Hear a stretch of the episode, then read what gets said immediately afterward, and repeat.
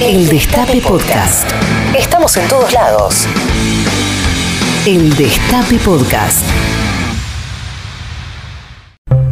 Una madre, un hijo, una entrevista y mil historias. ¿Qué me contás? El mejor plan de tu sábado al mediodía está acá, en el Destape Radio.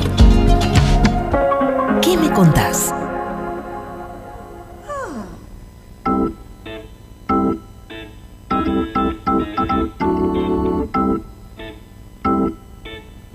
Buenos días a todas y a todos. Esto es ¿Qué me contás? Mi nombre es Charlie Pisoni. Estamos en el Destape Radio hasta la una y media del mediodía.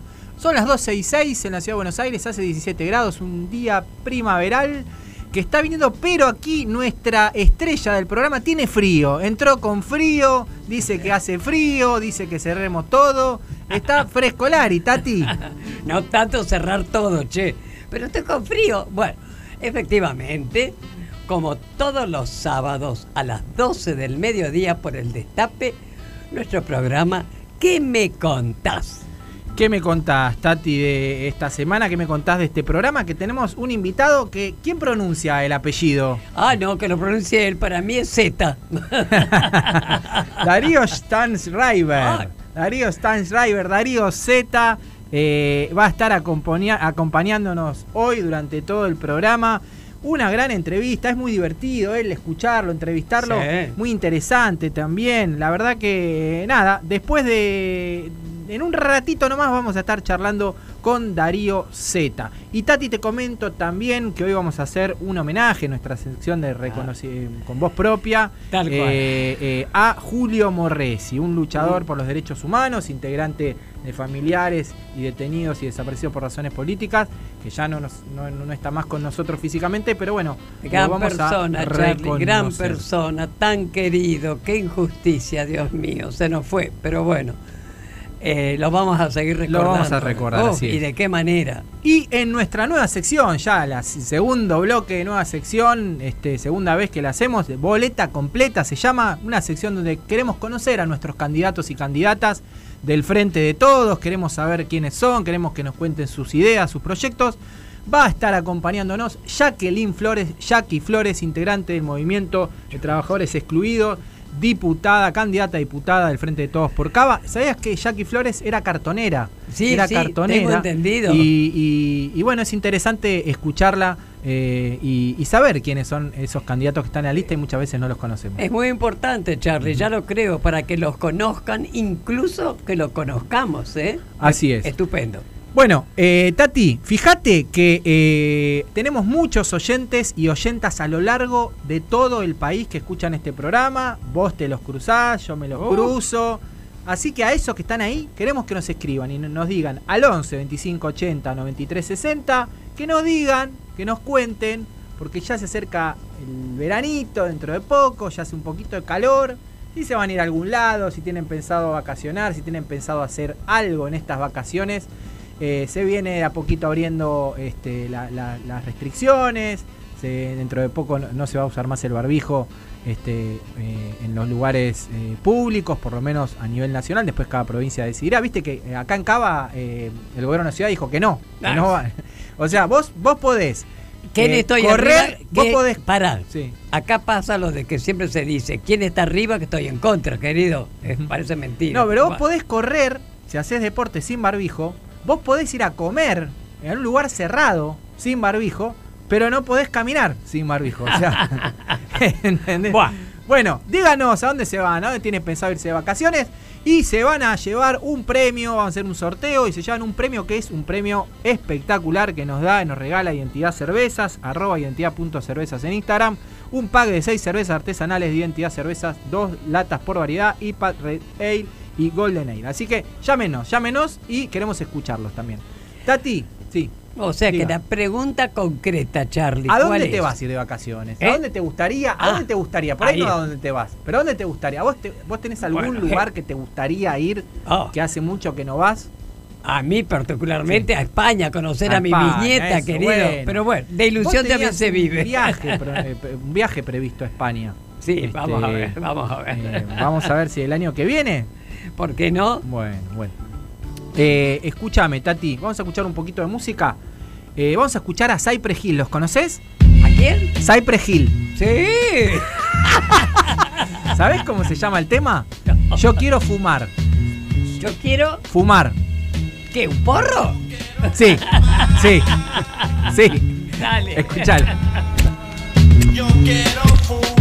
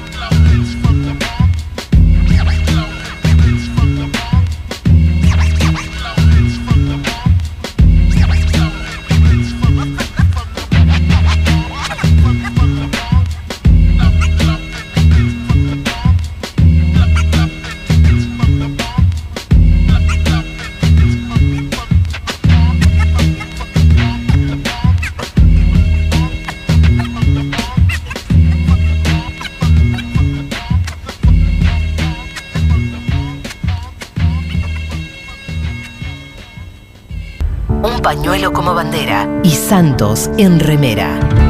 ¿Qué me contás? Tati Almeida, Charlie Pisoni y vos. Sí, vos. ¿Qué me contás? Tati Almeida, Charlie Pisoni y vos. Esto es ¿Qué me contás? Estamos en el 11 25 80 93 60. Queremos saber qué vas a hacer en estas vacaciones, a dónde te vas a ir, si te vas a algún lado, a dónde te gustaría ir por ahí, esas utopías que uno tiene, que uno se quiere ir a este, Tailandia, no sé, ¿a dónde te gustaría ir? cualquier lugar, Decinos si lógico. participás de un sorteo para. Este, después sorteamos un pack de cervezas, eh, identidad cervezas, cervezas artesanales. Bueno, Tati, eh, te- me gustaría decirte que ya está en línea nuestro invitado y déjame presentártelo. Dale. Bueno, nació el 16 de junio de 1968 en Buenos Aires. Desde muy pequeño ya sabía lo que quería hacer. Fue padre muy joven de su primera hija, María. Luego llegaron León y Teo. Es escritor, docente y divulgador. Estudió la licenciatura de filosofía en la UBA y aunque es seguidor de Nietzsche, su filósofo contemporáneo, podríamos decir, y casi sin dudarlo, es Carlos Salvador Vilardo. Él no para nunca de hacerse preguntas, pero esta vez, Tati, nos toca a nosotros hacérselas. El invitado del día de hoy es. Darío Z. ¿Qué tal, Darío? Z, ¿ya estás ahí? Hola Tati, ¿cómo estás? Hola Charlie, un placer. Bien, querido. Escuchame, Dar- Dar- Darío Z, eh, ¿nos podés explicar el origen de tu fácil apellido? Sí, obvio, obvio. Es un apellido polaco, judío polaco. Eh, su origen es Yiddish, que es un idioma que se hablaba en ese momento, así que lo hablaban los judíos que vivían en Polonia, en Rusia, en Alemania, que es una mezcla del alemán, del hebreo, un idioma muy particular, y significa el que escribe la piedra. Schreiber es este Claro. pied- es escritor Claro. y Stein es piedra. De ahí viene el origen del apellido, se ve que debo haber tenido algún antepasado que trabajaba en las lápidas de los cementerios, Claro, pienso yo, algo por el estilo. El famoso funebrero. Exacto. Escúchame, eh, Darío, ¿cómo se pronuncia? Se pronuncia Steinschreiber, pero lo, lo he castellanizado y le decimos Stanrider. Bueno. Bueno, Así que, River. Más fácil. Bueno, mi querido, vos viste que nuestro programa se llama ¿Qué me contás? Así que nos vas a contar varias cosas. Por ejemplo, en una oportunidad, vos contaste que a los cuatro años más o menos, ya como que te picó el bichito de la filosofía, ¿no? Así que contanos cómo fue esa infancia. Mira, me acuerdo el momento originario. Estaba eh, en un colegio en el barrio de Villa Crespo y estaba en, el patio, en el recreo, y me acuerdo estar como sentado en una especie de, banco, así de, de- de- del patio, como de banco de plaza, y haber tenido como el insight, diría ahora, de, que el tiempo pasaba, ¿no? Este, calculo que habrá sido a partir del recreo de, de- de la idea de que en algún momento se terminaba el recreo, que era el momento de libertad, ¿no? Mm. Pero esta idea de que el tiempo pasaba y que uno no lo podía como detener, ¿no? Que estabas como arrojado a que el tiempo te llevara puesto. Me acuerdo, tenía cinco años, ¿viste? Uh. Eh, que, que le, le, le- le comenté eso a, ahí a un par de amiguitos que estaban conmigo y como que me miraron con cara de este chico está loco, ¿no? O sea, qué cantidad de pavadas que estás diciendo. Pero este, fue muy fuerte y siempre me pasó durante toda la escolaridad como que no, no encontré nunca interlocutores que se coparan con, con esas cosas que me preguntaba, digamos, ¿no? Este, pero bueno, este, sí me marcó mucho hasta el punto que me acuerdo, tengo la imagen de estar sentadito ahí y, y mirando la nada, que es este, la mejor expresión de la filosofía. y a los ocho años escribiste El Incrédulo. ¿Nos contás de qué se trata y si alguna vez lo reescribiste? No, obvio que no, obvio que no. Este, eh, era, fue mi primer cuento y el cuento era que iba con mi madre al almacén. eh, en esa época es la época de los almacenes de bar. Y de la libreta, y de la libreta que se anotaba. Claro, no, no, no existían los supermercados Claro. de, de- de la comunidad china, digamos. Claro. Entonces todavía estaba el almacén de barrio eh, más tradicional y, y las galletiterías. Yo me acuerdo que íbamos mucho a comprar esas galletitas que venían en, en las latas, ¿viste?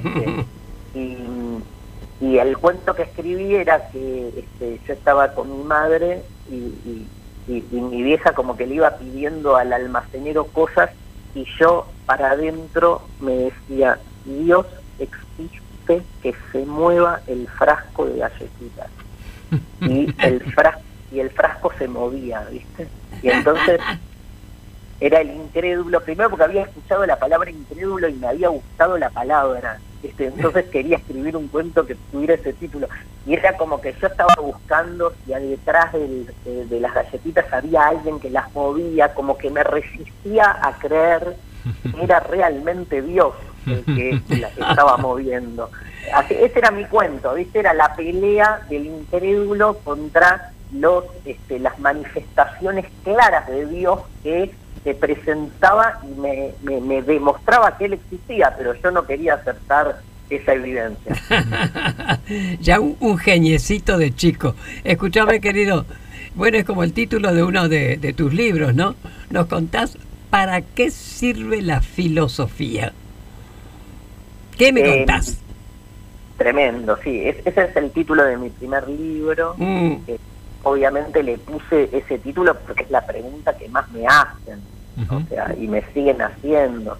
Eh, eh, es una pregunta que parece que, digamos, no, no debería, nadie le pregunta a un médico para qué sirve la medicina o a un periodista, ¿no? Habría que pensarles un poco más para qué sirve el periodismo. Pero este, con la filosofía es recurrente. Eh, ¿A qué te dedicas? Y hago filosofía. Ah, ¿y para qué sirve? ¿Viste? No, eh, porque es como que no se entiende, porque en realidad hacer filosofía es cuestionar todo lo que se nos presenta en su utilidad, en su en, lo que llamamos, digamos, este, su, su normalidad, o sea, su estabilidad. La filosofía tiene la capacidad de cuestionar nuestro sentido común, que es más o menos el que diagrama nuestra experiencia de vida tranquila. Este, eh, con lo cual la filosofía sirve para intranquilizarnos, para desacomodarnos, para perturbarnos, pero no con un objetivo negativo, sino como para de algún modo ayudarnos a pensar, porque detrás de toda esa farmacología de la tranquilidad se esconden intereses. Entonces, ¿por qué conviene que el ser humano en general viva manso y tranquilo, este, reproduciendo y repitiendo esquemas que no le pertenecen? ¿no? Me parece que la filosofía en ese sentido es una herramienta emancipatoria en la medida en que con sus preguntas puede desarticular ese sistema que, digamos, su, su principal virtud y eficacia es hacer pasar por normal lo que al sistema le conviene. Frente a eso, la filosofía desencaja, desarticula. Entonces, ese es su principal para mí valía y siempre juego con la aporía, la paradoja, de que si cuando me preguntan para qué sirve la filosofía, yo respondo en realidad para cuestionar que todo tenga que servir para algo, ¿no? Digamos, este, esa es como me parece la respuesta más provocativa, que es que, demostrar también que la utilidad se volvió un valor hegemónico. tal cual. ¿Y hay alguien que te haya marcado, definido tu, tu pasión por la escritura, la docencia y la filosofía? ¿Puede ser que haya sido Borges? Sí, a, nivel, obviamente, eh, hay, viste que los, los referentes son de dos tipos, como los más cercanos y los más lejanos, ¿no? Digamos, que a, la vez los más lejanos son más impersonales, pero más universales, y después tenés como tus inspiradores como más, más cercanos, que a veces ni, ni, ni tenés referencia, ni, ni tenés como... Yo siempre cuento para unir un poco lo que me preguntas, yo siempre cuento que en segundo año tuve una experiencia con una profesora de literatura de la que no me acuerdo este, su, su nombre y apellido, mm. digamos, imagínate, ¿no? Tengo su, su, cara, su momento, pero que este, fue la que eh, me presentó a Borges. Ah, y, sí, y, fue como muy fuerte porque me presentó la literatura de Borges, ¿no? y era como, digamos, ella había leído un cuento que a mí me había maravillado y después pidió que escribiéramos, digamos, textos que de algún modo reprodujesen esa matriz del texto borgiano. Es un, texto hermoso que se llama La Casa de Asterión, que es un cuento donde el minota se presenta el minotauro no como el malo de la película, sino como alguien más dubitativo, perplejo, en búsqueda. Y cuando escribí el cuento, eh, mi propio mi propia historia del minotauro, la profe este, me entregó la prueba, me puso un 10 ah, y ah. me dijo, se ve que a usted le gusta escribir. Y eso me remarcó, ¿viste? Mm. Porque es como que a, veces esas referencias, yo me acuerdo que me quedé como diciendo, sí, me gusta escribir. Nunca nunca había pensado que, que podía ser después la escritura una forma de vida, ¿no? Este, sí, así que esas marcas son marcas ciegas ¿no? que, que, están ahí este, y que de algún modo influyen sin que uno se dé cuenta. Totalmente, totalmente. Bueno, escúchame, hace más o menos tres años, ¿no? Vos tuiteaste sobre María, tu hija, ¿no? Hija mayor, cumple 22 años, no entiendo. Si yo hasta ayer jugaba con autitos de colección, veía Margarito Tereré, cantaba en el auto de papá. Sentía miedo y me abrazaban. Ay Dios, el tiempo, el tiempo. Y resulta que ahora hace radio con ella. ¿Qué me contás? No, increíble, increíble. este, es eh, una persona, digamos, que este, admiro mucho. eh, eso, básicamente. Eh, aprendo mucho, admiro su pasión, su Mm. inteligencia, su profesionalidad, este, y básicamente creo que los hijos este, son maestros, ¿viste? O sea, eh, nos están todo el tiempo enseñando sin querer, que es como más me gusta a mí pensar la enseñanza como un don, como no como una no como algo ligado a lo productivo. Entonces, este y sobre todo salirme de ese lugar común que hace de- del hijo una propiedad y del padre un sábelo todo que tiene Mm. que estar todo el tiempo bajando líneas. A mí me pasa exactamente lo contrario. Mi- mis tres hijos son este, tres este, eh, grandes maestros que me recolocan todo el tiempo en mi propia vida. Cada vez que me voy a la mierda, o sea, su presencia es la que me re- reconecta. Así que agradecido eh, eternamente de que ellos me hayan elegido ser su padre. ¿no? Bueno, qué lindo que es eso, qué importante, es verdad, hay que escuchar a los hijos, ¿viste? Eh, en realidad, yo me acuerdo que antes era tal cosa, ¿por qué mamá o por qué papá? ¿Porque sí o porque no? ¡Fua! Y ahí se cortaba, ¿viste? Eso es tan importante, tan importante. Qué lindo que es escucharte lo que vos pensás y aprendés de tus hijos, ¿eh? Darío, Gracias, Tati. Para, para mí es clave este, poder. Yo creo que hay un. eh, voy a usar una palabra técnica, pero que se entiende. Hay un adultocentrismo, además, que es lo primero que hay que desarmar. O Mm. sea, eh, los adultos, por ser adultos, no es que tienen una comprensión de las cosas más verdaderas o más ciertas. Entonces, en general, me parece que hay que escuchar a los niños y las niñas, ¿no? Y, y conectar más con esa otra forma de relacionarse con las cosas, más lúdica, más abierta, más apasionada. O sea, hay algo de eso.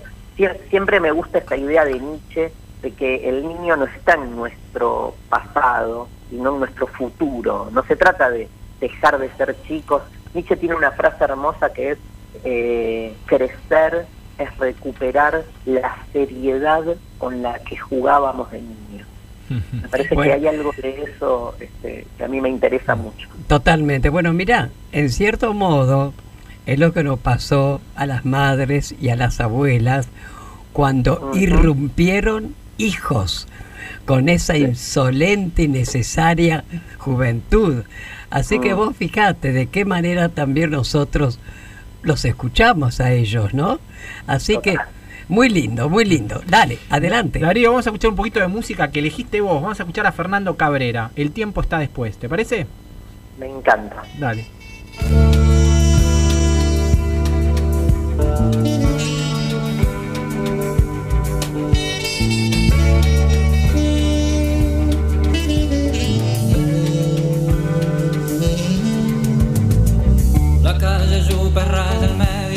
Encuentra Belvedere, el tren saluda desde abajo, con silbos de tristeza, aquellas filas infinitas, saliendo de central, el empedrado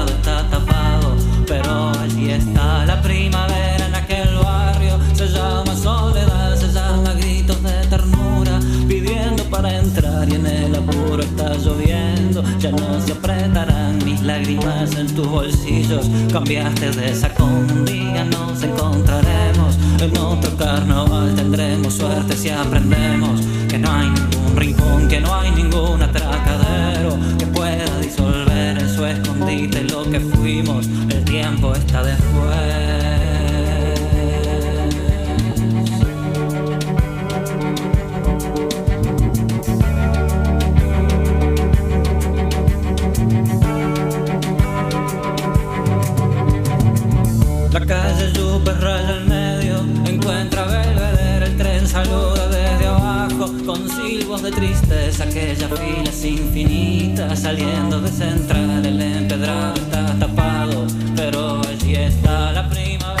Mensaje. Te queremos escuchar. ¿Qué me contás?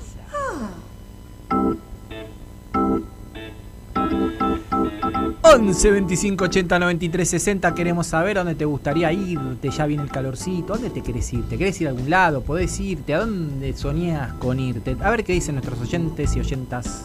Hola, buen día Tati. Como gustarme, me gustaría ir a, a Brasil, a Valencia, a visitar a una amiga. Que también después, un lugar que conocí que me encantó, Cabiahue, va, Copahue. Me gustaría volver ahí. Bueno, los estoy escuchando, un abrazo grandote. Qué lindo. ¿Vos conocés Co- eh, Copahue, Sí. Cabiahue, ahí en Neuquén? ¿Cómo no? ¿Cómo no? me gustaría, Estupendo. me gustaría, no lo conozco, Hermoso. Vamos, Tati, querida, ese comentario impresionante. Genia. Hola, Charlie, buen día. Yo quisiera volver a Córdoba, ahí a Capilla del Monte, a hacer Reunitorco. No sé si me animaría a calarlo, pero por lo menos ahí a la base, ahí está, a tomar unos vinitos frescos. Les mando un abrazo gigante y los quiero mucho. Carlitos de Luján. Gracias.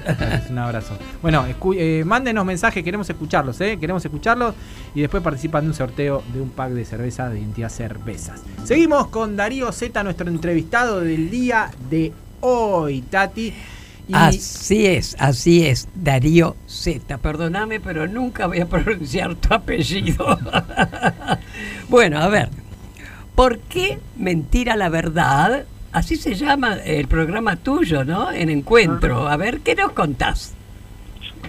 Mirá, lo del apellido, olvidate.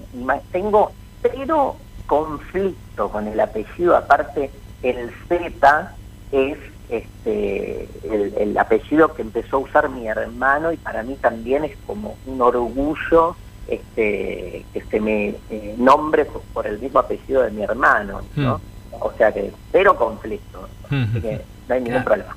Mentira, la verdad fue un programa que hicimos en Canal Encuentro, hicimos cuatro temporadas, del 2011 al 2015, y ahora estamos preparando la quinta temporada, el regreso de este programa para el año que viene. Es un programa que le pusimos ese nombre por este primero porque queríamos como mostrar un poco la esencia misma de la filosofía que es cuestionar esos lugares fijos, taxativos, rígidos, que este, pretenden mostrar una diferencia entre la verdad y la mentira como si fuese tan clara.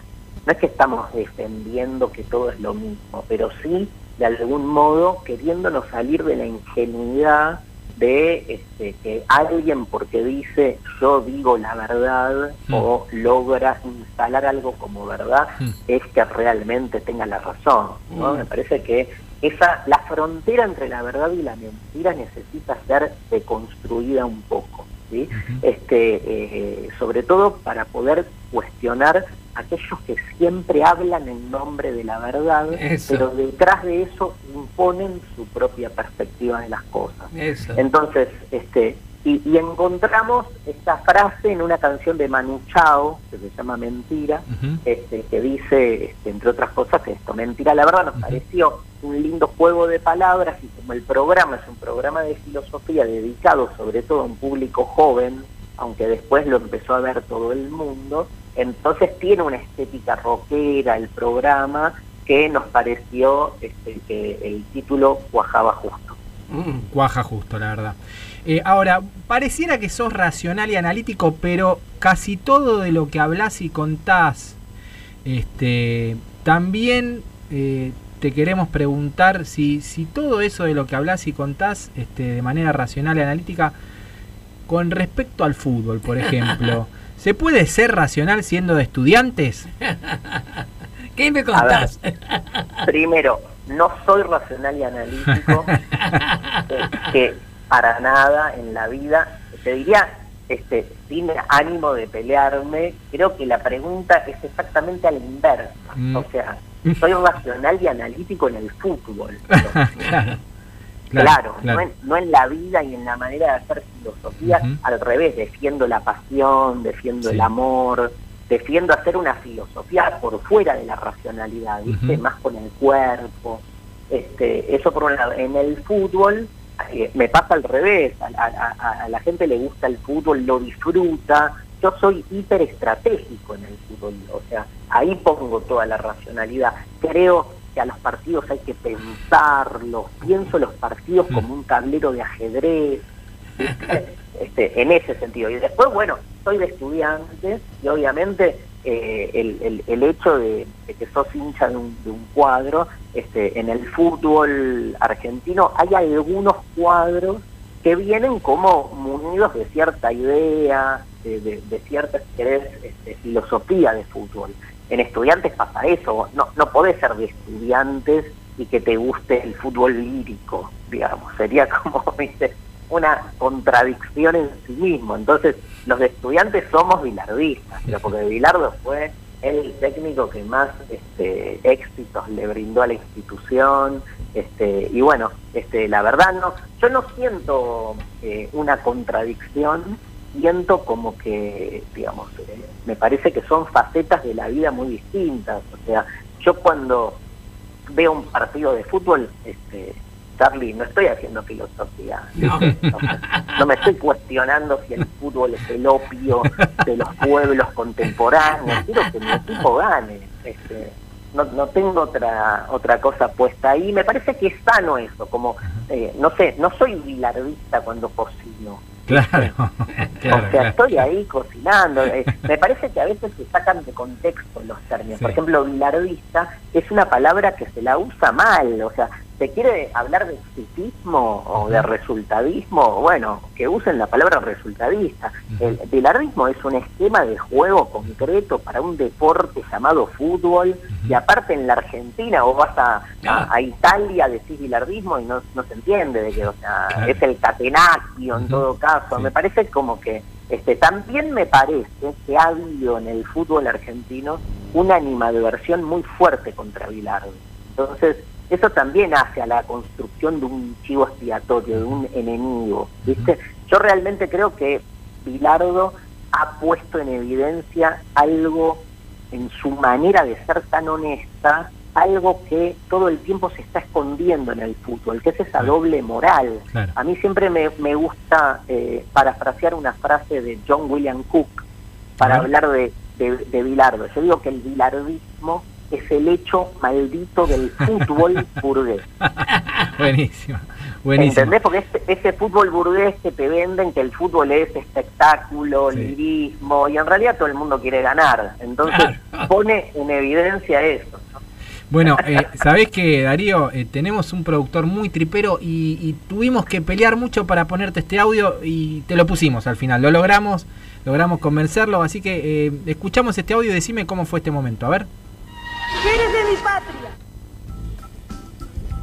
Estudiantes campeón de América del Mineirao. Tetracampeón Estudiantes de La Plata.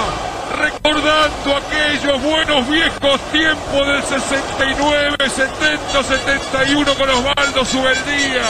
Con Madero, Pachamé, Bilardo, con Igliano, Verón. Ahí estaba, estudiante campeón año 2009, ¿estabas ahí o dónde estabas? No, mirándolo por, por televisión, porque fue... No, no viajé, no Ujú. viajé a Brasil, mirándolo por televisión, desesperado, desesperado. Otra que Aparte- filosofía. Eh, olvidate. Cero filosofía, así, este, agarrado del televisor, esperando que termine el partido, porque este, perdíamos 1 a 0 y lo dimos vuelta con goles de la Gata Fernández y Boselli, Ujú. y quedaron 15 minutos, que hubo una jugada que, de ellos que casi entra, todas las cábalas puestas ahí al servicio de que la pelota no entre y, y nada, fue una experiencia realmente fascinante porque bueno, este, salir campeones en el Mineirao, en Brasil, contra Cruzeiro, campeones de América, eh, Estudiantes es el primer equipo no grande que sale campeón del mundo, ¿viste? ¿Qué te Este, es- parece? tiene ahí como una identificación con una épica muy muy especial y al productor que es de gimnasia decirle que este a mí me pasa que soy eh, pincha porteño viste entonces no no no tengo esa cosa que tiene el platense que se están peleando todo el tiempo eh, entonces no no me agarra tanto no tengo una cosa tan tan fuerte con gimnasia este me cae muy bien Troglio por ejemplo que me parece un, un- un técnico y una persona de eh, hermosa bilardista no hay, hay que decirlo ¿no? todo lo que sabe también él lo reconoce se lo debe a Bilardo y a Grigol no Yo me imagino. Escuchame, mi querido, en todas tus obras y en tus programas, ¿no es cierto? Vos hablas sobre el amor. Pero, ¿qué es el amor para la filosofía, no sé, en tiempos de tecnología y redes sociales? ¿Qué me contás? Yo creo, Tati, que este, eh, uno de los lugares más importantes a desarmar el disciplinamiento, este sentido común que nos embarga, es en aquellos lugares donde menos creemos que se juega el poder. Y el poder se juega sobre todo en lo que consideramos como lo más personal. Esa frase del, del feminismo es muy clara, lo personal es político. Esto Claro. significa que el amor que creemos que no tiene que ver con la política o con el poder, sino que tiene que ver con algo personal, como si lo personal estuviese despojado de las relaciones de poder, es donde más me parece que tenemos que reflexionar y, y como sacar a la luz la, la, la red de conceptos relacionados que hay con algo que parece absolutamente ingenuo y espontáneo como es el amor, ¿no? Entonces, primero y principal, y, para ser muy breve, yo creo que hay que, digamos, escindir de construir al amor de justamente la cuestión de la ganancia, del rédito, de la acumulación. Esta idea de que el amor me hace bien, me hace crecer, me hace ser feliz. Fíjate que repetí tres veces me, me, me. O sea, es pensar al amor más en función mía que en función del otro. Y yo creo, Tati, Charlie, que el amor es siempre del otro. O sea, se ama a alguien donde ese alguien prevalece sobre mi propia necesidad. O sea, amar es que el otro sea más importante que yo y su presencia me desarticula. Lo más interesante del amor es cómo logra que uno pueda salirse de sí mismo. Me parece que ese es el, el, principal propósito, ¿no? Desarticulando una idea más atomizada, más este, individualista del amor, más egoísta del amor, este, me parece que en- entender que el amor es el otro nos coloca en otro lugar. Qué divino, Darío, es para quedar escuchándote horas, ¿eh? Qué maravilla, qué maravilla. ¿Vas a volver a, a hacer teatro, a hacer eh, eso- esos, este, esas eh, obras que hacías? Este, ¿cómo, ¿Cómo llamarlas? Sí, mirá, Eh, hice encuentros. muchos años filosofía y rock, Eso. este, con bandas de música, este, eso fue un, un ciclo de casi siete años, ahora ya este, terminó, terminó justo con la pandemia, ahora estoy haciendo más este, eh, diálogos con eh, distintas personalidades intelectuales argentinos que la verdad está buenísimo. Estoy haciendo con Felipe Piña, que el, el 9 de octubre hacemos el Teatro Coliseo, acá en Mm, Capital. Qué bueno. Eh, mitos de la historia y, y la filosofía. Cruzamos mitos de la historia y la filosofía. Estoy trabajando mucho con Luciana Pecker, haciendo de construir el amor, este, y estoy haciendo también cosas con Soledad Barruti para trabajar la relación entre filosofía y alimentación. O sea, me enganché más con, en esta etapa, con dialogar con otros y poder cruzar discursos que me parece que es más que necesario. Darío, ¿por qué no pasas bien el chivo? A ver, ¿cuándo, a qué hora, dónde vas a estar? El 9 estoy el 9 de octubre en el Teatro Coliseo, Marcelo T. Alvear y 9 de julio y Carlos Pellegrini. Estoy este con Felipe Piña y este con Luciana Pecker estamos en la ciudad de Tucumán. Eh, el próximo show el 21 de eh, octubre en el Teatro Mercedes Sosa. Con Sole Barruti estamos en Montevideo. A fin de octubre nos vamos para Uruguay, que ahora se está pudiendo ¿Qué tal? volver a viajar. Sí, así que chocho. Escuchame, viejo, pero sacarán los flyers en su momento, ¿no es cierto? Ah, sí. Mirá que a Tati le encanta a Tati le encanta ir al teatro, ¿eh? Así que tenés una, una, Pero una invitada. venite acá. el 9 de julio al Coliseo, este sábado, más 9 de que octubre. 9 de octubre. Al Teatro Coliseo, Tati. Dale, dale, lo vamos a agendar. Dale, dale. Buenísimo. Obvio. Eh, Darío, escuchamos más música que, que elegiste, a Lucio Mantel. Y después venimos con la última parte de la entrevista, dale. Dale.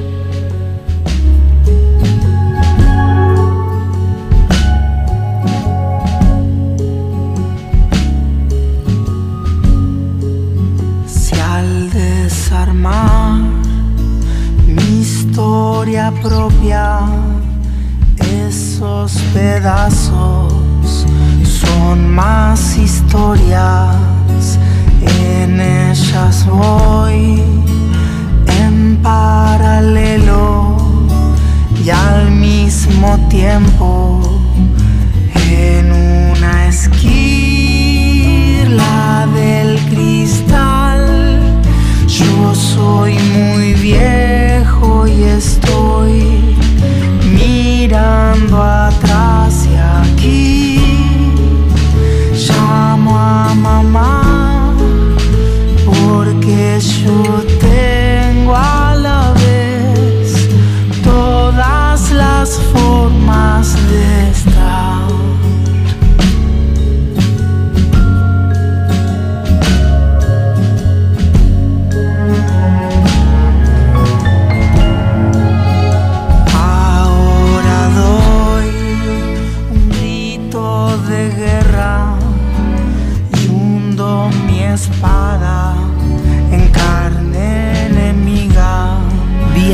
comunicación. En redes. Arroba ¿Qué me contás? Y por WhatsApp. 11 25 80 93 60.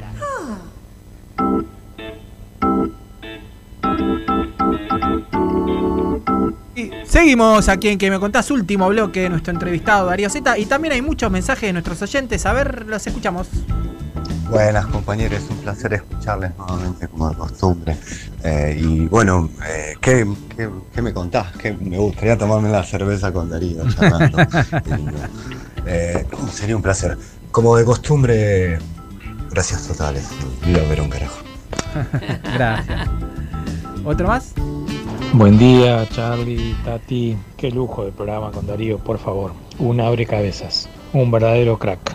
Los crack que abren cabezas como él, que nos hacen pensar, son los imprescindibles y que los necesitamos todos los días. Eso. Felicitaciones por el programa. Vamos arriba. Soy Daniel, el uruguayo desde Mataderos. Gracias. Un abrazo, Daniel. También en las redes, eh, arroba Verónica Piseta, hermoso y queridos y condu- conductores e invitados. También arroba Susan Bay 3 dice, buenos días, un placer escucharlos. Tati Charlie, siempre con invitados divinos. Y el de hoy, Darío, me encanta. Abrazos de Bariloche. ¡Epa! Muchos audios más también que tenemos que, bueno, si no, no, no podemos pasarlos, pero muchos saludos para vos, Darío. Te- la gente te quiere mucho, parece. ¿eh? Bueno, un placer, muchas gracias, emocionante, que, que bueno, que llegue, ¿no? Que la cosa movilice, así que un abrazo a todos los oyentes. Bueno. Darío, hay un envalenton- en- envalentonamiento de, podríamos decir, una nueva derecha, una nueva ultraderecha en cuanto a los discursos de odio y negacionistas que intentan borrar y discutir lo sucedido en el pasado reciente. ¿Cómo pensás que se deben combatir estos discursos? ¿Estás a favor de una punición, por ejemplo? Mira, este, primero eh, es importante, eh, me parece que lo más importante eh, ahí a, a mostrar es que no son discursos nuevos, ¿no? Yo viendo todo esto, digamos, este, me parece que eh, siempre la sociedad argentina tuvo eh, una cantidad, un porcentaje de, este, nada, de, de gente, digamos, totalmente aferrada a una lectura negacionista de los hechos sucedidos en la dictadura. El tema es que hoy tienen mayor exposición pública, ¿no? Y como además son discursos que de algún modo atraviesan eh, algunas lógicas partidarias, sobre todo de- en, en la aparición de nuevos partidos, entonces uno tiene como la, la, la idea de que hay ahí eh, una mayor aceptación, ¿no? Este, y que está de algún modo legitimado por los votos. Parece que habría como que separar un poco eso. Realmente no creo que sea nuevo el fenómeno del negacionismo. Creo que hoy este, lo que está cambiando fuertemente es el modo en que circula la palabra a través de toda la revolución informática. Eso. Estamos como aprendiendo, ¿viste? Recién a, a ver qué hacer con eso. También es cierto que, eh, digamos, eh, después a la hora de pensar, por ejemplo, en, en este primer fenómeno, ¿no? De la, de la ultraderechización, hay que ver hasta qué punto realmente eso es un cambio social o hasta qué punto está entremezclado en lo que podemos llamar un voto castigo Mm, eh, o la, la necesidad de pensar la política desde otro lado. A mí no me queda claro si realmente es tan así o, o sea, de que hay más presencia de sectores de ultraderecha o de que tienen mayor presencia en este, los canales así de, de- de exposición pública. No me queda claro. Exacto. Bueno, escúchame, hace poco hiciste tu programa, ¿no es cierto?, de televisión desde la ex ESMA, ¿no es cierto? Ahora, ¿qué sensaciones te produjo y cómo pensás la refuncionalización de estos espacios, querido? A mí me parece que, digamos, siempre eh, son espacios que lo que no tienen que perder es, este, por un lado, la posibilidad de una experiencia eh, emotiva. Eh, yo no creo que un museo sea básicamente, eh, no sé, un, un papel cuadriculado, ¿viste? O sea, la memoria tiene un gran aspecto racional, pero tiene un gran este, aspecto que tiene que ver con experiencias que tienen que ver con la emoción, ¿no? Entonces, eh, yo creo que, digamos, eh, son lugares que nos tienen que seguir haciendo vibrar, porque la relación con, con, con lo que sucedió siempre es una relación que, que uno espera que toque más el corazón que otra cosa, ¿no? Digamos, eh, uno puede hacer un análisis cronológico de los hechos sucedidos en, la dictadura, pero que no te pase nada. Yo siempre cuento eh, un caso que un- una vez que estaba dando clase y, mis alumnos estaban ahí, me habían pedido la hora para preparar una prueba que tenían de historia, este, y, escucho que uno le grita a otro, este, che, ¿cuántos eran los desaparecidos? Y el otro le dice, 30 mil, y lo escribe, viste, como haciéndose un machete. Y yo me quedé como re perplejo, porque digo, claro, mirá, este, sabe que son 30 mil, el otro lo anotó, probablemente se saque 10 en la prueba, pero en ese gesto de levantar la cabeza ahí detrás de un pupitre y preguntar así, viste, este, eh, ¿cuántos eran los desaparecidos? te das cuenta que hay algo ahí que fal- falta a nivel de, de, de- de incorporarlo desde lo que es la experiencia de una identidad, viste, o sea, básicamente le daba lo mismo la, la cantidad de desaparecidos y la cantidad de, de- de, no sé, de territorios que conquistó Carlomagno, ¿entendés? Entonces, creo que ahí hay algo este, que tiene que ver en estos lugares, ¿no? como la ex-ESMA y tantos otros lugares, trabajar fuertemente la relación de la memoria con lo que podemos llamar una experiencia emocional o artística o que conmueva. Bueno, justamente eso es lo que también se busca y queremos, ¿no? Que donde hubo tanta muerte haya ahora vida, ¿viste? Sí, totalmente, no me cabe duda, que sea inspirador, ¿viste? Es como, a, a mí me pasa eso, o sea, siempre es algo inspirado, eh, inspirado porque eh, algo todavía sucede así, ¿no? Hay, hay, hay un pensador, Tati, que se llama Nancy, que se murió hace muy poco, muy poco tiempo, semanas, este, que hablando de Auschwitz, ¿no? Él, él decía, hay una posguerra, pero no hay un post-Auschwitz, porque cada vez que entras al, al, al campo, este, todavía algo ahí te moviliza. Yo creo que hay una post-dictadura, pero no hay una post-ESMA. ¿viste? Es como que eh, eh, podemos entender lo que es la post-dictadura, ver, pero no hay una post-ESMA. Todavía entras ahí, aunque ya el lugar obviamente está utilizado para otras cosas, y sin embargo algo ahí todavía te convoca. Exacto, Muy interesante, exacto. muy interesante. Bueno, mi querido, estamos llegando al final de esta entrevista. Ay, que ha sido un placer. Es para... Ay, para mí también. Me alegro muchísimo, Darío. Bueno, vos sabés que nuestro programa se llama ¿Qué me contás? Entonces queremos que nos cuentes alguna aneda tuya que quizá nunca la has contado y que tengamos, como yo digo siempre, el privilegio de ser los primeros en enterarnos. ¿Qué me contás? ¿Qué tal? Mira, te voy a contar, no sé si la conté o no, este, pero eh, una vez que me subí a un colectivo, que es donde el, el primer programa de Mentira la Verdad transcurre en un colectivo, se me acercó un señor muy grande, me miraba raro y me dijo, usted es el filósofo que sale en la televisión, ¿no? Y yo me quedé ahí medio con vergüenza y le dije, sí, me dice, me encanta su programa. No entiendo nada, ¿eh? pero me encanta. Y a mí, a mí me mató, porque me, me acuerdo que me quedé pensando, todo lo que hago es al pedo, ¿no? Porque este, al final no se entiende nada, pero después me enganché con él, me encanta. ¿viste? Es como, mirá qué loco, que aunque el señor no entendía nada, sin embargo, el programa lo había cautivado. Está buenísimo. Qué Así que divino. bueno, eso, nada, a mí, a, a mí me pasa a veces que leo un texto de filosofía y me encanta y no entiendo nada, pero es, es una manera de pelearse también contra lo que uno cree que es el modo de, de aproximarnos a un saber. Sí. El saber no solo hay que entenderlo, nos tiene que Totalmente. cau- nos tiene que cautivar. Qué lindo, qué linda. Bueno, querido, como te dije, para, ha sido un placer para Charlie, para mí. Y no te imaginas la cantidad de oyentes que nos están felicitando. Un placer, Darío, un Gracias. placer, ¿eh? Un que abrazo a ambos, gracias. hasta pronto, mi querido. Chau, chau. Un abrazo grande, Darío. Nos vamos con otro tema que elegiste, de Gustavo Cerati.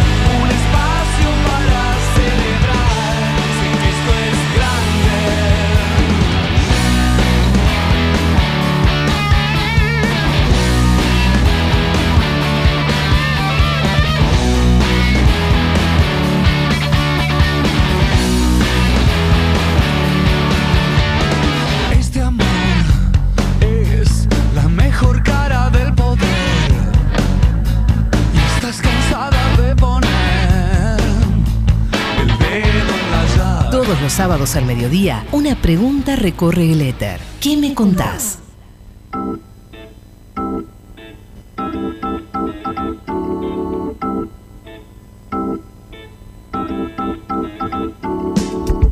once 25 80 93 60 mensajes de nuestros oyentes y oyentas. Hola Tati y producción, mil disculpas que recién hoy puedo mandarles el agradecimiento de esa obra de teatro Hijos de la Memoria, Ah. impresionante, divina, divina. Eh, bueno, la actuación espectacular, el guion espectacular, todo, todo, la verdad, muchísimas gracias. Eh, la amiga a la que le dije de ir y yo encantadísima. Bueno, Un beso enorme, muy buen fin de semana, Miriam de Flores. Gracias, Miriam. Gracias, Qué bueno que te divertiste. Estaba escuchando lo que decía Darío de la casa de Asterión. Yo, bueno, ahora me estoy haciendo una especialización en la Facultad de Psicología y, y di con ese cuento en una cátedra eh, que no lo conocía y me parece de una brillantez, es loquísimo. Aparte cuando habla de la metáfora, sus caras como la palma de la mano, o sea, es una maravilla ese cuento que yo no conocía de Borges. Verónica, de devoto, pero ahora estoy en el 11. Adiós. Saludo, Gracias. Verónica. Hola Tati, hola Eh, no, no, no, no puedo parar eh, de escuchar a Darío, este, Z, y por eso mando este mensaje cortito, porque es, muy, es un, un gran eh, nutriente del alma y del, y del conocimiento. Soy Daniel de Benavides, me callo y escucho. Hmm, Qué grande, muy interesante el programa, muy Sí. interesante el programa de Darío.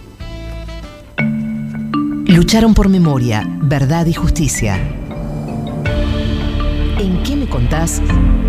Les rendimos homenaje con voz propia.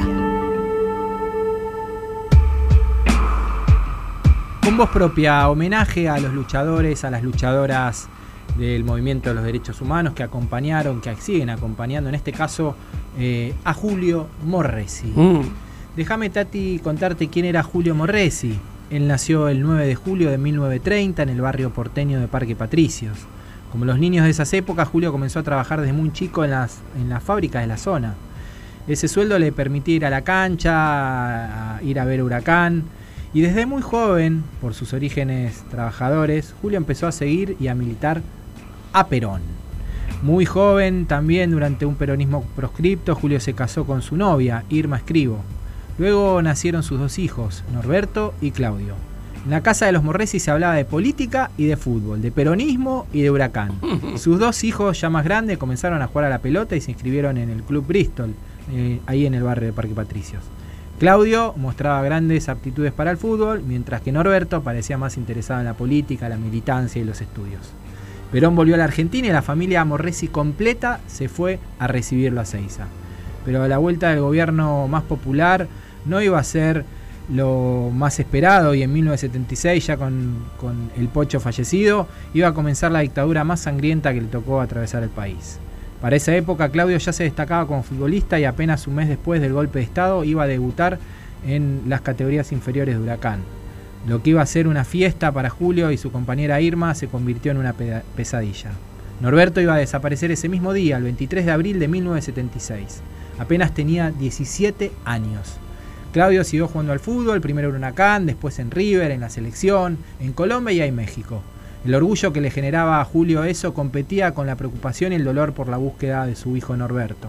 Así fue como junto a Irma buscaron por cielo y tierra, hicieron hasta lo imposible para conocer el paradero de su hijo mayor. Así fue como Julio se acercó a ese grupo de mujeres que se reunía todos los jueves en Plaza de Mayo y junto a otros se convirtió en un padre de Plaza de Mayo. En 1989, ya con la democracia, Julio, Irma y Claudio recibieron la confirmación de que los restos que habían sido enterrados con las siglas NN pertenecían a Norberto Morresi. Había sido asesinado con seis disparos de bala al día siguiente de su detención. Conocido el paradero de, de su hijo, Julio y su familia lucharon por conseguir que se juzgaran a los asesinos de su hijo, que fueron juzgados y condenados en Italia en un juicio en ausencia. Julio falleció el 1 de marzo del 2016, militante de familiares y detenidos por razones políticas junto a Irma junto a Claudio. Y nos queda su militancia, su fuerte compromiso por los derechos humanos. Julio fue uno de esos primeros padres en pa- participar de las primeras rondas de la Plaza de Mayo y desde ese momento nunca abandonó su lucha, su bú- búsqueda incansable por la memoria, la verdad y la justicia. No solo por Norberto, sino también por los 30.000 compañeros detenidos desaparecidos.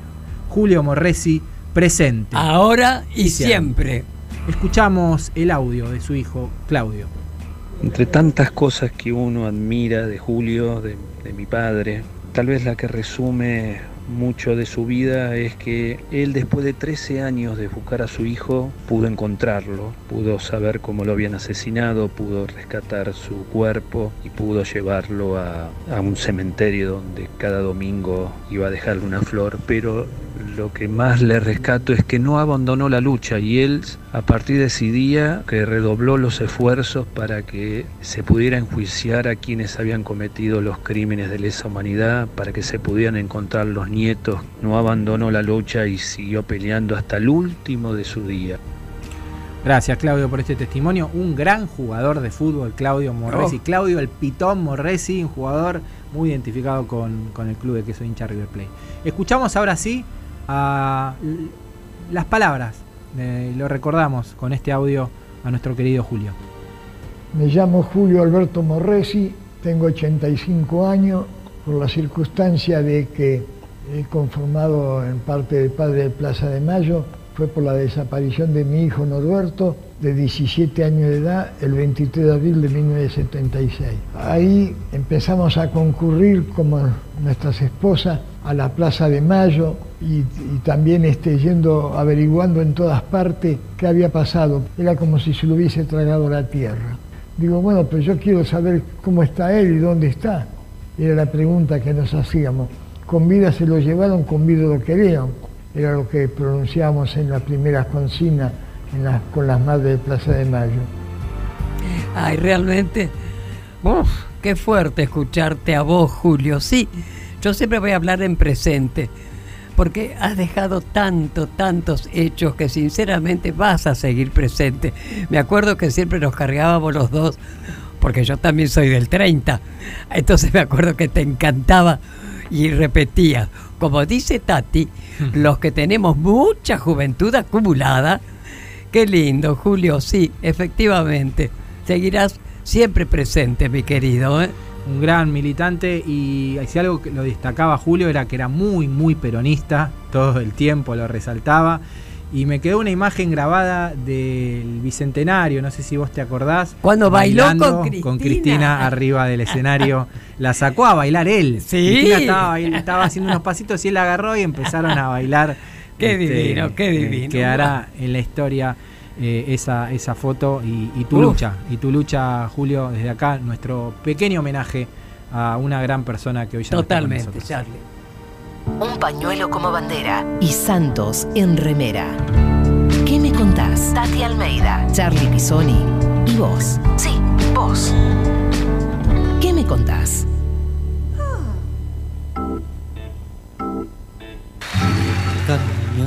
Nos vamos un poquito a Brasil, Tati. Ay, Escuchamos dale. un poquito de chocondún. Caetano Veloso. ¿Te gusta? Dale. Dale. O sol se reparte em crimes espaçonais, guerrilhas em cardinales bonitas. Eu vou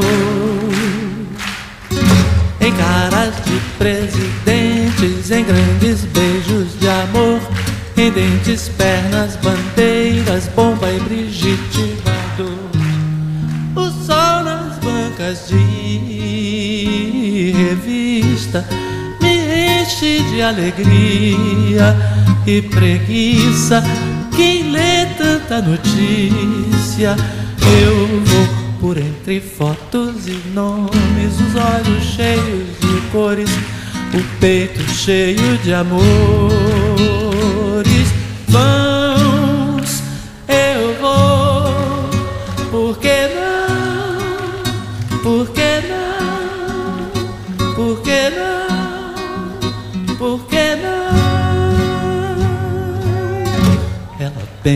casamento e eu nunca mais fui à escola sem lenço, sem documento. Eu vou.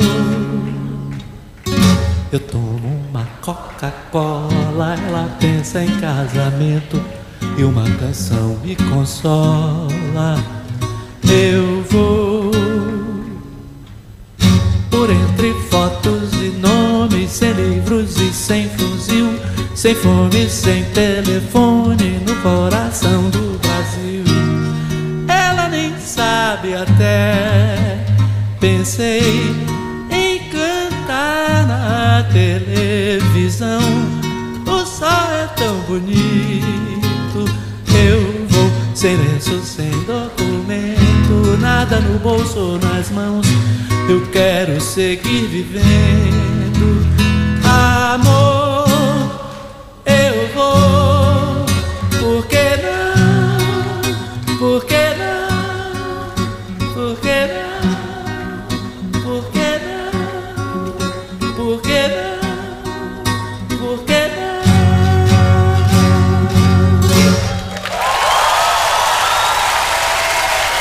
Sábados al mediodía, una pregunta recorre el éter. ¿Qué me contás?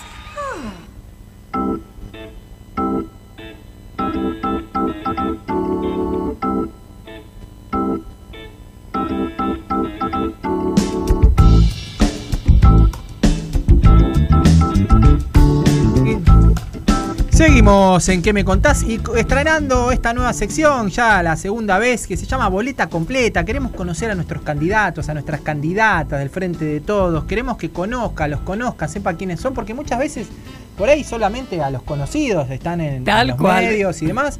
Y déjame, Tati, presentarte a nuestra invitada de boleta completa de hoy, que es Jackie Flores. Ella nació en Córdoba, pero a los nueve años se vino a vivir a Buenos Aires. Se crió en un barrio muy popular y en el seno de una familia donde la cultura del trabajo siempre estuvo marcada. Desde muy chica comenzó como vendedora ambulante junto a su hermana, para luego agarrar una bolsa de consorcio y empezar a recorrer la ciudad como cartonera. Ella es justamente referente del movimiento de los trabajadores excluidos, que son los cartoneros y cartoneras de la ciudad de Buenos Aires y también del conurbano. En noviembre de este año eh, será candidata a diputada, bueno, ya es candidata a diputada nacional por el Frente de Todos. Le damos la bienvenida desde ¿Qué me contás? a Jackie Flores. Hola Jackie, encantada que estés en nuestro programa. ¿Cómo estás? Hola, bien, la verdad que nada, sorprendida, orgullosa, me encanta que me hayan llamado y por sobre todas las cosas escucharte a vos y al compañero Tati, te admiro un montón. Muchas gracias Jackie. Bueno, Jackie, ¿sabes qué? Eh, nada, eh, queremos que, que- que no, que, que los oyentes te conozcan, que, sepan quién sos. Eh, nos gustaría que nos cuentes, a ver, de la ciudad, sos candidata de la ciudad de Buenos Aires, ¿qué es lo que recorriste? Entiendo mucho la ciudad de Buenos Aires, este, cuando tenías que, que, laburar, este, cartoneando, pero ¿qué es lo que más te gusta de la ciudad? Oh, en principio lo que me gusta es poder haber logrado la empatía con el porteño, ¿no? Muchas veces se lo dice, se lo llama soberbia. La realidad es que yo prácticamente me crié en el barrio de Chacarita, es un barrio muy acogedor, y literalmente aprendí dos cosas. Una, batallar a la ciudad de Buenos Aires en cuanto a quienes la gobiernan. Dos, enamorarme mucho de la ciudad de Buenos Aires, que creo que muchas veces no podemos parar este, en la origen de la vida, del trabajo, a realmente visualizar lo que significa la ciudad de Buenos Aires y, observar a quienes la habitan y quienes la transitan, quienes todos los días la vienen a, por, por trabajo, por lo que fuera, a transitarla, ¿no? A mí me gusta mucho la ciudad de Buenos Aires desde el lugar que yo elijo mirarla, que tiene que ver con el compromiso, que tiene que ver con el trabajo, que tiene que, que ver con, con el amor que, que surge a partir de esta ciudad de Buenos Aires. Eh, yo estoy realmente enamorada, siempre digo que amo la ciudad de Buenos Aires, no solamente porque me permitió a mí vivirla, eh, mis hijos son todos porteños los cuatro, sino que literalmente uno cuando batalla y, y- y elige cuáles son sus batallas, elijo pararme de lo que me ha provocado y me ha dado la ciudad de Buenos Aires al resto de lo que es realmente a veces cuesta en la ciudad de Buenos Aires mirarla como esa esa ciudad política que a veces no, no la queremos disputar o no nos damos cuenta cómo la tenemos que disputar. Escúchame querida, ¿y qué te parece que hace falta en esta que amás tanto en la ciudad de Buenos Aires? ¿Qué hace falta? En principio falta ayornarnos a lo nuevo, ¿no? Digamos, yo hace muchos años que vivo en la ciudad de Buenos Aires y la verdad que el sentido de pertenencia de quienes la viven, por ejemplo, en la ciudad de Buenos Aires, hace muchos años que hay villas, ¿no? Y que cuando los compañeros y compañeras de la economía popular se autodefinen así, eh, hay que respetarlos. Después hemos transitado un montón de, de camino y hoy en la realidad es que no quieren reconocer que esas villas, esos barrios humildes, hoy se llaman barrios populares Eso. a partir de una tarea importante que hemos podido hacer los movimientos sociales, nos hicimos cargo de un censo que generó la alternativa de derechos, ¿no? ¿Qué necesita más la ciudad de Buenos Aires? Y necesita ese, ese reconocimiento, necesita que se nos respete, por ejemplo, la ley de comunas, ¿no? La ciudad de Buenos Aires está dividida de diferentes formas, que se re- que se respete eso, que respeten quiénes los ciudadanos elegimos para que nos representaran en ese en ese ámbito que es muy importante, está vaciada la ley. Y después, ¿qué más necesita? Y bueno, necesita el reconocimiento del mundo cartonero, del, del lugar que yo vengo, que son recuperadores urbanos, que llevan adelante un sistema, que no estamos discutiendo, estamos muy contentos. La ciudad de Buenos Aires hoy tiene un sistema con calidad, pero lo que estamos discutiendo es un presupuesto, Mm. ¿no? Que no se le dé tanto a las empresas privadas y sí a las cooperativas cartoneras.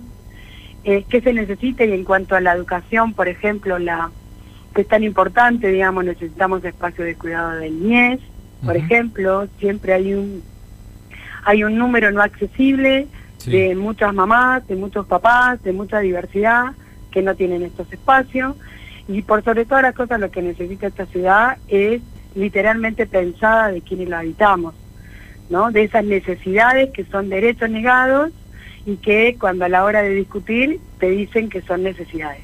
¿Y te parece que Son lo pueden lograr, querida? ¿Te parece que eso se puede lograr? Sí, yo creo que sí porque dimos un vuelto enorme, digamos, somos la economía popular no estaba tan involucrada en el sujeto político que somos todos y cada uno de nosotros porque venimos muy desarmados, porque uno de los derechos que no tenemos justamente innegable es la educación.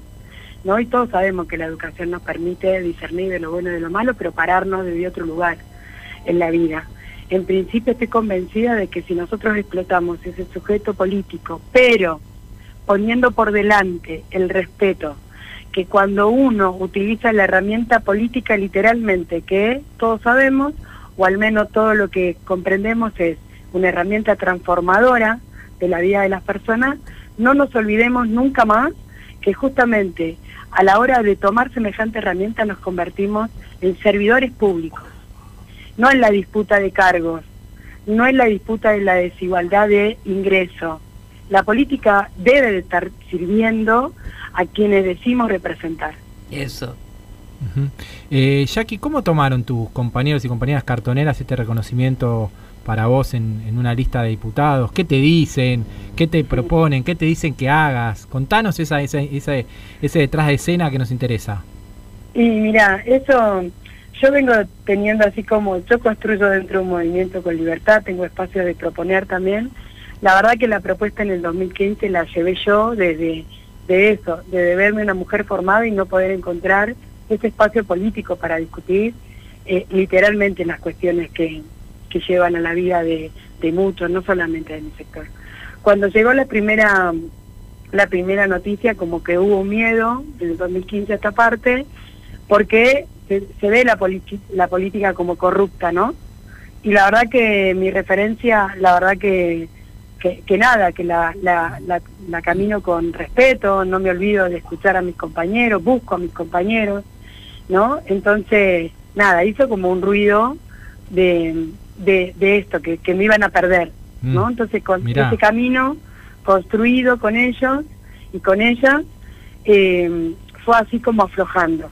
Literalmente no fue fácil, fue como a- aflojando, se lo tuve que fundamentar muchas Mm. veces, la- muchas veces, y después literalmente el camino se fue allanando cuando todas levantamos el feminismo popular, ¿no? que también es importante que una mujer pueda encontrar su espacio político, de discusión política, de derechos, ¿no? de saber hacia dónde vamos como sociedad, de justamente a partir de, a mí me toca en esta oportunidad como en otra, eh, ser candidata a, a diputada, ¿no?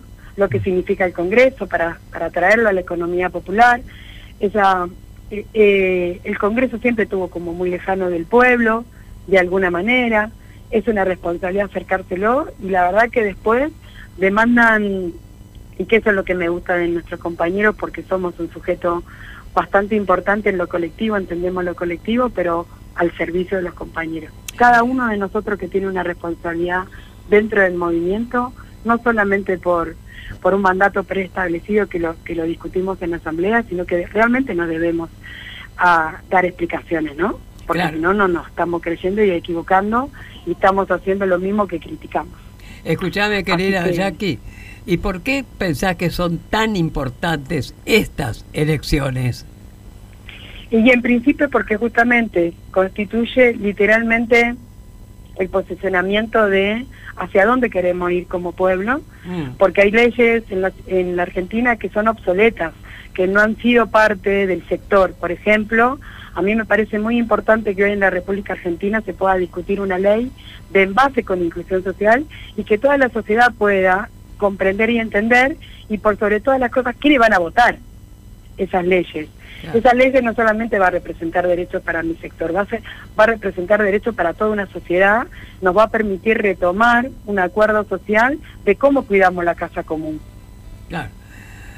Bueno, Jackie, te agradecemos mucho esta, esta entrevista, haber compartido con vos un poco, conocerte un poco más, para quienes no te conocíamos, ojalá te conozcamos personalmente. Eh, y sabemos que naciste en Córdoba, así que imagino que te gusta el cuarteto, ¿no? Mucho. Bueno, ¿qué te parece si nos despedimos de esta entrevista con un cuartetazo? Ah, ¿Te me gustaría? encantaría. Muchas Bueno. gracias por ese mismo. chau, Jackie, Bueno, encantada. Jackie, te Chau, mandamos chau. un beso y te votamos con las dos manos en noviembre. Eso. ¡Ay, genial! Chao.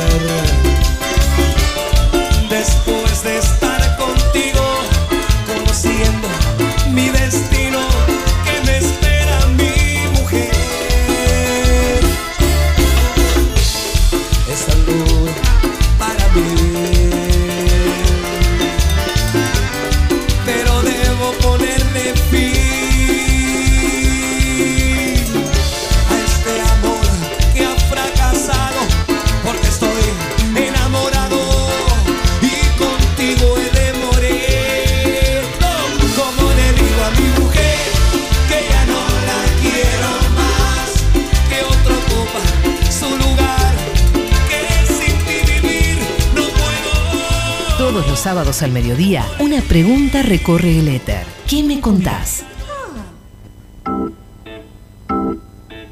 Último bloque de que me contás, nos estamos yendo y tenemos ganadora del sorteo. Daniela de Floresta se lleva un pack de cervezas Identidad, de cer- Identidad Cervezas. Felicitaciones, Daniela. Están buenísimas las cervezas, ¿eh? son de Cacho. nuestro amigo Gaby. Eh, A brindar, Daniel, con brindar. esa cerveza. Mirá, nos mandó un mensaje que no lo leímos, lo voy a leer, Tati, porque es muy lindo. Dice: Hola, Tati, Charlie y Dari, un placer multiplicado por mil este programa, los oigo siempre, toda la programación del destape, y solo los cambio por lo intempestivo y demasiado humano porque amo a Darío profundamente. Así que eh, o- oírlos hoy es magia. Les abrazo muy fuerte, Daniela de Floresta. Ah, qué lindo. Te llevas un pack de cerveza, Daniela. Exacto. Bueno, qué programón hemos tenido, Charlie. Te juro que todavía yo sigo conmovida de haberlo escuchado a Julio Morresi. Te digo en serio, ¿eh? Nuestro querido Julio, una de las tantas personas queridas, imprescindibles. La verdad que sí, la verdad que sí. Bueno, estamos acá este, con los compañeros y compañeras de la más maravillosa música. Buenas, Maxi. ¿Cómo estás? Contanos. Muy bien, muy bien. Contanos cómo vienen hoy, cómo, cómo viene el programa. Muy bien, muy bien. Ahí estábamos. eh, mira, me pasaron un concepto, yo no sé si ustedes lo, man- lo manejan, que es el concepto de los FUA. ¿Viste? Uh, el FUA, sí, está en las redes, sí, sí, el sí. Diego. El Diego, sí. Veníamos hablando de eso sobre qué música sería música que a vos te dispara el FUA. Eso. El concepto, el FUA, el FUA como adjetivo, el FUA como definición. Eh, me, cuest- me costaría explicárselo a Tati, pero. qué? Sería el FA, en realidad. Claro, no, no, no, el. FUA como esa cosa mágica, no sé, viste, como esa cosa. ¿Qué, tema Momentos musical? te- FUA de tu momento vida, de- por ejemplo. Ese momento de decir, ¡fua! Lo que acaba de pasar. Uy, qué maravilloso. Mm.